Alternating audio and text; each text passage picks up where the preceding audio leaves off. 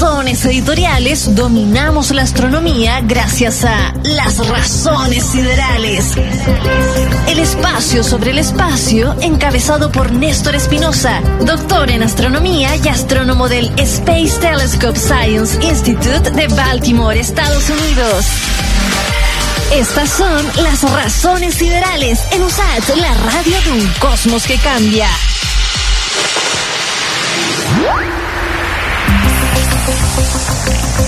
6 de la tarde con 15 minutos en este jueves viernes, víspera de un largo feriado. Saludamos a la distancia hasta Baltimore a don Néstor Espinosa. ¿Cómo está Néstor? Don Frey Stock, ¿verdad que jueves viernes allá? Allá no. Qué rico. Acá no, son unos negreros. Yo le mando aquí un. ¿Cómo se dice? Un palo a la NASA. Son unos negreros. ¿Cómo no nos ponen feriado el Viernes Santo? Y la cosa mi, mi espíritu. no- Mi espíritu no religioso me pide mi Viernes Santo. Yo no se lo puedo dar. Es que hay cosas que hay que respetar. Yo, yo respeto mucho los feriados religiosos. ¿Viste? Yo también. Hay que respetarlo. Al pie de la letra. Oiga, Néstor Pérez. Con la- asado. Hace, ¿no? La cosa, mm, la cosa cristiana no, no, no pega mucho en la NASA ahí, no, no, no hay feriado mañana entonces. No hay feriado en, en ni un lado aquí mañana. Eh, no, igual, hay- o sea, alguna vez escuché, no sé si esta será la razón exacta, para serte sincero, pero el otro día habíamos discutido eso con unos colegas y, y en verdad está, está como bien, porque, o sea, si es si es como eh, Estados Unidos y, bueno, Chile también es un país laico, supuestamente. Claro, supuesto. Eh, ti- tiene que respetarse el hecho de que en todas las religiones hay momentos de, de, de, para- de celebración y Claro. Poner un tipo de celebración de una religión en particular por sobre las otras eh, Es es un poco inconsecuente en ese sentido. Yo, yo estoy de eh, acuerdo con eso. Yo creo que, yo creo que un país no debería tener feriado religioso. No debería tener.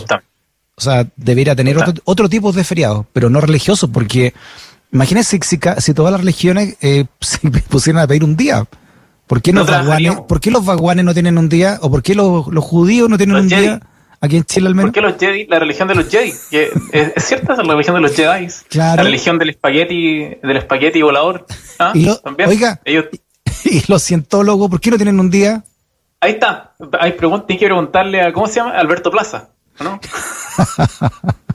¿Por qué Alberto Plaza no puede celebrar un día en su Ah, ¿por qué religión? Alberto Plaza no puede definir un feriado? ¿Ah? Hagamos, vamos a llamar a Alberto Plaza para, decir cuándo quiere el feriado. Es verdad. Vamos, vamos a ponerle el feriado. Yo, yo creo que no deberían haber feriado. Bueno, pero dice, habiendo dicho eso, qué rico que sea feriado este fin de semana, tenemos tres días libres. Sí, la verdad que lo envidio un poco. Eh, pero está bien, está bien. Igual, igual tenía caleta de pega que hacer, así que eh, bueno, tiene algo positivo por acá, comillas. Pero sí, pues Facebook.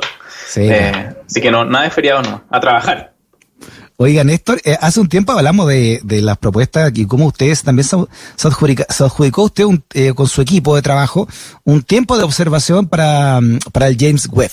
Y lo celebramos, abrimos champaña, y eso que no entendíamos mucho de qué se trataba, pero se había que celebrar, se festejaba igual. Y ahora eh, hay más propuestas de, o cómo, cómo ha sido ese trabajo. No, este, es que te, te diste vuelta a la historia de Freestock. te voy a te, te voy a tirar al agua. Así, estamos los dos parados al- al lago y yo te tiré al agua en este momento. De aquí no sale. Así nomás, de aquí no sale, sí, de, lo- de los radio escuchas y los podcast escuchas. Nosotros hablamos, y este, este es un, es- debo decir que este es un, yo estuve buscando ahora el, el podcast y no está. No sé ¿Estás si no lo guardamos, no sé qué pasó, Ah. pero hay un gap, hay un espacio, eh, en- justo en esta fecha, que Ya. fue la fecha del 20 de noviembre.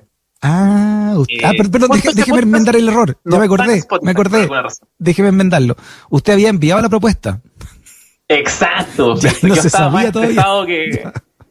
Estaba estresadísimo porque me acuerdo que ese, esa semana yo estaba trabajando como en el. Era como el último día o el penúltimo día, o no sé si lo había enviado la propuesta, Sí. que fue el 24 de noviembre del Claro. 2020. Que yo me, me desvelé casi trabajando en propuestas. Tenía. Eh, para explicarle un poco a la gente de qué se trata todo esto. Cuando, porque ya que no está el otro podcast, vamos a tener que explicarlo ahora. Lo que sucede es que a finales de este año, en, oc- en octubre, el 31 de octubre de este año, para Halloween, se va a lanzar el telescopio espacial James Webb. El telescopio espacial James Webb es un telescopio que tiene, es así de grande, de este volado. Eh, tiene un tamaño que es gigante, es un telescopio del tamaño de una cancha de tenis, una cuestión así ridícula. Mm. Eh, y tiene una, apertura, una, el tamaño del telescopio, como tres, tres veces más grande que el Hubble. Entonces es como, es como el Super Hubble, es como el Super Hubble, claro, en ese sentido. Eh, pero el telescopio espacial James Webb no solamente es más grande que el Hubble, sino que observa en muchos más colores que el Hubble. Los colores que observa el Hubble son, no sé, pues, no sé, por darte un, tamaño así chiquitito, eh, la cantidad de colores que observa. Usualmente son colores, el Hubble observa colores como en el, la mayoritariamente, la mayor cantidad de observaciones que se hacen en Hubble son en general eh, observaciones en el óptico que se llama, que son con los colores que tú ves, que tú estás viendo alrededor tuyo, eh, como el azul, el rojo, el amarillo, el verde, etcétera. Ese tipo de colores, el Hubble observa. Esos son los lentes que tiene el Hubble. Tiene un poquito también para el infrarrojo, pero muy, muy poquito. El telescopio espacial James Webb, por otro lado, va a observar en todo el infrarrojo una cantidad de colores así ridícula. Es como casi el, la cantidad de colores es como casi, a ver, 6 por 5, 30. Seis veces más, por lo menos. no, mentira, mucho más es como 20 veces más en, términos de, qué colores puedes ver eh, el, el, James Webb con, respecto al Hubble. Entonces, va a ser una revolución en astronomía en muchos sentidos. Y el James Webb ha sido demasiado esperado. O sea, hay, hay artículos científicos hablando de, oh, las observaciones que va a hacer el James Webb hace, hace como 20 años.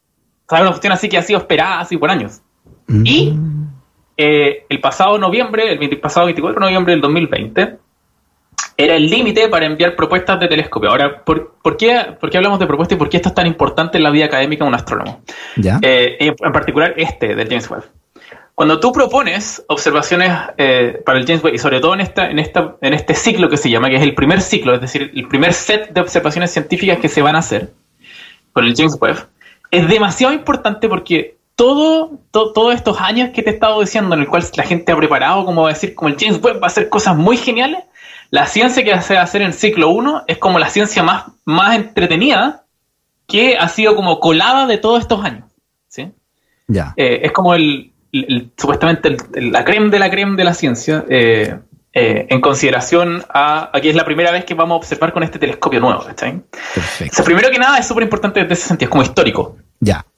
en segundo, eh, para nosotros los astrónomos es, vital, sobre todo, sobre todo los astrónomos acá en Estados Unidos, es, vital eh, asegurar también tiempo de telescopio en, ciclo, en, para James Webb, porque esto no solamente viene con tiempo de telescopio, también viene con financiamiento para nosotros. Eh, hay financiamiento asociado para que tú puedas reducir los datos, es decir, a mí me van a pasar plata, digamos, que me ganaran las propuestas, me pasan plata para poder contratar gente que trabaje conmigo en analizar esos datos.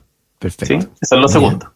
Y lo tercero que tener datos del James Webb, apenas esté nuevito, como así brillante, eh, o sea, y hacer ciencia como de punta con ese telescopio, ciencia que nunca antes se había visto. Imagínese. O sea, te deja en una posición, digamos, de, hacer ciencia al límite de lo que el ser humano puede hacer. Entonces, las propuestas del telescopio James Webb eran súper importantes. Súper, súper, súper importantes. Perdón, tienen que haber llegado muchas, pero muchas propuestas. Claro, llegaron más de mil propuestas de telescopio oh. de equipos de todo el mundo. Eh, y en particular, yo estuve, nosotros trabajamos en una colaboración con algunos científicos de, Harvard, con algunos científicos de, eh, Europa, de Berna, eh, etcétera, del Max Planck, de varios lugares del mundo. Ya.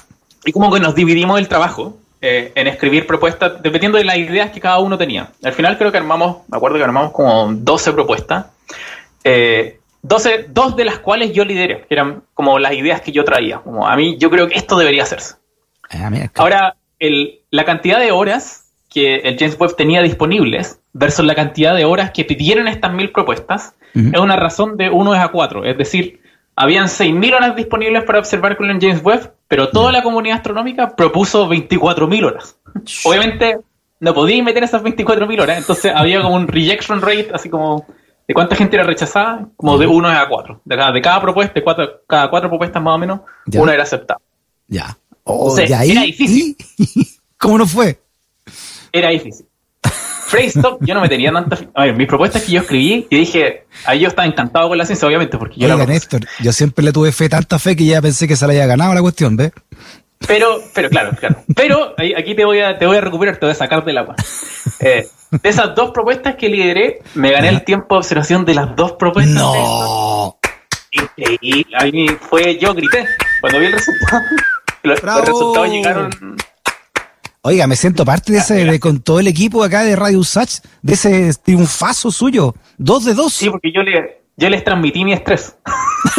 Esa vez pasada que hablamos, hablamos de esto, yo les transmití todo mi estrés. Eh, Oiga, así que yo lo Néstor, siento pero parte qué también. buena de- lo vamos a poner ahí en los, en los agradecimientos del paper. Eh, ¿Y de No, qué, y fue fantástico. Yo- ¿qué, qué propuesta usted ganó? ¿Qué es lo que qué propuso? Ahora se puede saber, pues. Sí, es público. Esta información es pública, por lo demás.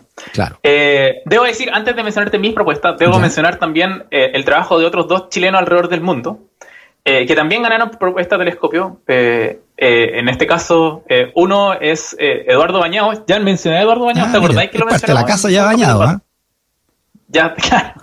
ya, ya había pasado por aquí. Eduardo Bañado también se ganó una propuesta del, de- que está trabajando en el Instituto Max Planck de Astronomía. Ya.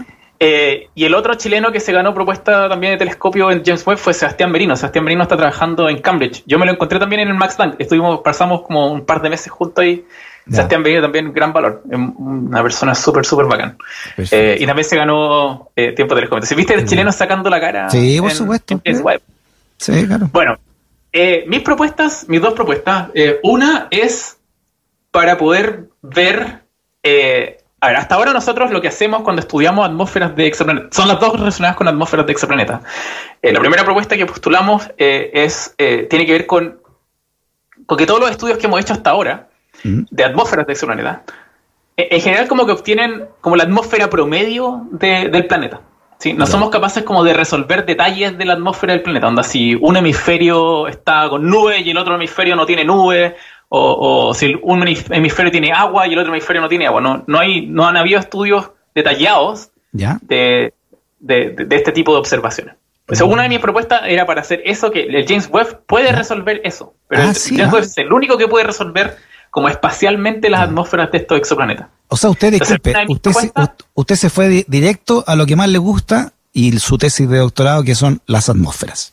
Justamente. Esa es la primera propuesta. Y la otra propuesta tiene que ver con eh, el análisis detallado de la atmósfera de una supertierra. Eh, hay una, super, una supertierra eh, que anda dando vuelta alrededor de otra estrella, una- un planeta que es como dos veces el tamaño de la Tierra. ¿Ya? un poquito más chico de dos veces, pero más o menos es el tamaño, eh, en el cual nunca antes hemos estudiado en detalle las atmósferas de estas supertierras. Y esta va a ser una de las primeras observaciones que vamos a poder obtener detalles de las atmósferas de este planeta. Así que ¿Por qué eh, se va a llaman, ser... ¿por qué no- se llaman no- supertierra? ten- ¿Por qué se llaman así? ¿Cómo?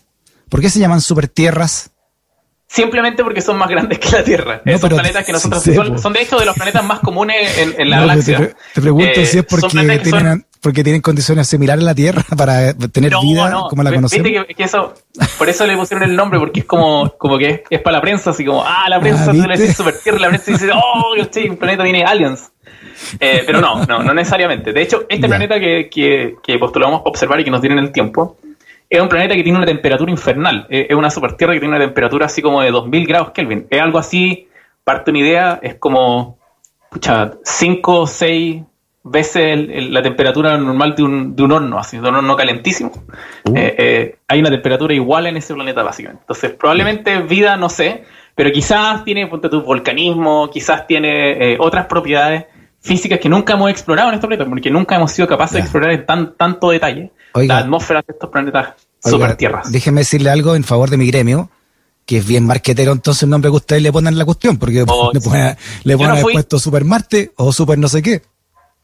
Sí, de hecho, hay, hay esta discusión, qué buen, qué buen comentario que pusiste, Facebook. Hay esta discusión, de hecho, dentro de la, de la comunidad exoplaneta, de por qué no les llamamos como un, una super Venus, por ejemplo.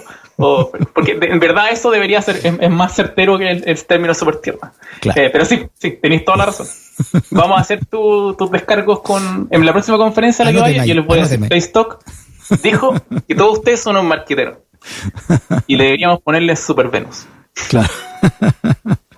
Muy Así bien. que Oiga, que, ¿y No, cuándo, se, ¿cuándo se empiezan a usar, me, me decía usted, el, el, el web, el James? Es una, es una súper buena pregunta. Eh, cuando se lanza, eh, el- el- ahora, claro, ahora estamos todos cruzando los dedos para que todo salga bien con el lanzamiento, porque, de nuevo, es un telescopio del tamaño de una cancha de tenis que tiene, es como un transformer cuando tú lo mandáis, porque eh, y esta es la parte entretenida, comillas, pero también me pone nervioso, Ya. de que este, este telescopio va a ir en un, en un cohete que se llama un Ariane, que es un cohete gigante, pero cuando la gente construyó el James Webb, eh, fueron a tocarle la puerta a la gente, que son unos europeos, eh, oye, ¿podemos meter el James Webb en, este cohete? Y la gente dijo, ¿estáis loco? ¿Cómo vamos a meter una cancha de tenis arriba de este, de este cohete? y dijeron, no, no, no pueden meterlo así. ¿Y cómo lo hacemos entonces? Le dijeron a la gente del James Webb. Dijeron, no, ustedes tienen que, no sé, pues, como desarmarlo y armarlo en el espacio. Entonces la gente de la NASA dijo, ¿estáis loco? ¿Cómo vamos a hacer eso? Ya bueno, entonces se fueron a los laboratorios y decidieron que el James Webb se iba como a, transformar en el espacio, así como un transformer. ¿Se han cachado que los transformers son como un auto, pero después como se abren? Así. Claro. El James Webb va a ser básicamente lo mismo. Lo, van a meter así como un, un Lego dentro del cohete. Y cuando salga la atmósfera se va a empezar a desarmar así. Se va a armar en el espacio solo. Qué buena. todo ese proceso es una cuestión que nunca antes se ha hecho. Y nunca antes se ha probado con algo tan grande. Y el telescopio James Webb es súper caro. Son 10 billones de 10 mil millones de dólares en, un, en un pedazo de, tecnología. No es poco. Que tiene que membrarse y viajar a 15 millones de kilómetros eh, eh, y, llegar a su punto. Ahora, todo ese viaje de llegar hasta donde tiene que llegar demora como tres meses. Entonces, desde octubre que se lanza, son tres meses hasta que llega a la órbita que tiene que llegar en el espacio, que es bien lejos de acá. Eh, y de ahí hay un proceso que se llama eh, de comisionamiento, que son seis meses, en el cual yo estoy participando activamente también con mi trabajo aquí en el Space Telescope. Eh, de hecho, tengo algunas propuestas de observación, no son propuestas de observación, son observaciones que tienen que hacerse para asegurarme de que el James Webb con el instrumento que yo trabajo funcione para exoplanetas. Ese es mi trabajo aquí en James Webb, acá en Space Telescope. y después de que, de que veamos que todo está bien, de que todo funciona como tiene que funcionar, seis meses después empiezan las observaciones de estas propuestas. Dentro de ellas está la mía y dentro de ellas están, por supuesto, la de estos otros colegas que te mencioné y otros más. Entonces, desde que se lanza el web, el James Webb, hasta que empezáis a observar, más o menos son como 6, 7, 8 meses, eh, hasta que empiezan las observaciones que salieron publicadas hace un par de días atrás. Oye, ojalá que a esa altura no tengamos pandemia ya, porque estamos hablando ya de 2022. Muchas, sí. No, ojalá, ojalá. Y además que es re importante porque el trabajo que uno hace aquí es bien colaborativo. Tú no trabajáis solo. Yo, por ejemplo, ahora recién te comentaba que, y puse harto estrés en esto, es la propuesta que yo lideré, mm. pero hay un equipo detrás. Y trabajar en conjunto con ese equipo es re importante para hacer las observaciones, para hacer los análisis, para discutir. Y si bien Internet funciona, no es lo óptimo. Eh, trabajar en vivo es, otro nivel eh, de, de, coherencia en, en estudios de este tipo. Son requieren juntarse, ojalá. Así que vamos a ver, pero para eso tenemos que cuidarnos, pues, gente. Eh, hay que cuidarse, hay que no, no confiarse porque las vacunas son solamente una línea de defensa, hay que mantener la distancia, hay que seguir usando mascarilla. Yo creo, yo soy de la visión de que deberíamos seguir usando mascarilla, incluso si desaparece la pandemia. Eh, ya habéis visto cómo ha bajado, por ejemplo, el, nivel de la influenza en la mm. población general gracias a las mascarillas. Eh, así que no, no, hay que no hay que dar el brazo a torcer hay que seguir haciendo las medidas de distanciamiento social. Oiga, Néstor, déjeme, déjeme a, la despedida felicitarlo entonces en nombre de todo el equipo y déjeme leerle también un par de tweets que llegaron acá, por ejemplo, de, de mm, personas que nos están escuchando. Mauricio Godoy dice felicitaciones, dice puta que me estoy contento, me emocionaron, me tuve que detener, estacioné de lo contento y así poder escribirle este tweet. Felicitaciones, le manda Mauricio Godoy. Un abrazo. Así que eh, Darwin también, a ¿eh? Darwin Santana, escuchando Razones Siderales en compañía de los guerreros Z y felicidades por la obtención de las propuestas y también le manda Tatiana Terovich muchos saludos también eh, desde, desde Punta Arena porque por el logro y también a nombre de todo el equipo. ¿ah? Eh, Néstor, felicitaciones por, este, por estas horas que se consiguió con el James Webb. Muchas gracias. Fue un, un camino, fue un camino largo, pero llegamos, llegamos y, vamos bien. Ahora dos dedos cruzados para que salga todo bien y tengamos bonitas observaciones para poder compartir en algún programa futuro con todos ustedes. Claro. Eh, lo que vamos a observar con este telescopio fantástico que vamos a lanzar. Néstor, abrazote grandote a la familia también allá, que estén muy bien. Muchas gracias, un abrazo para allá. Estamos hablando.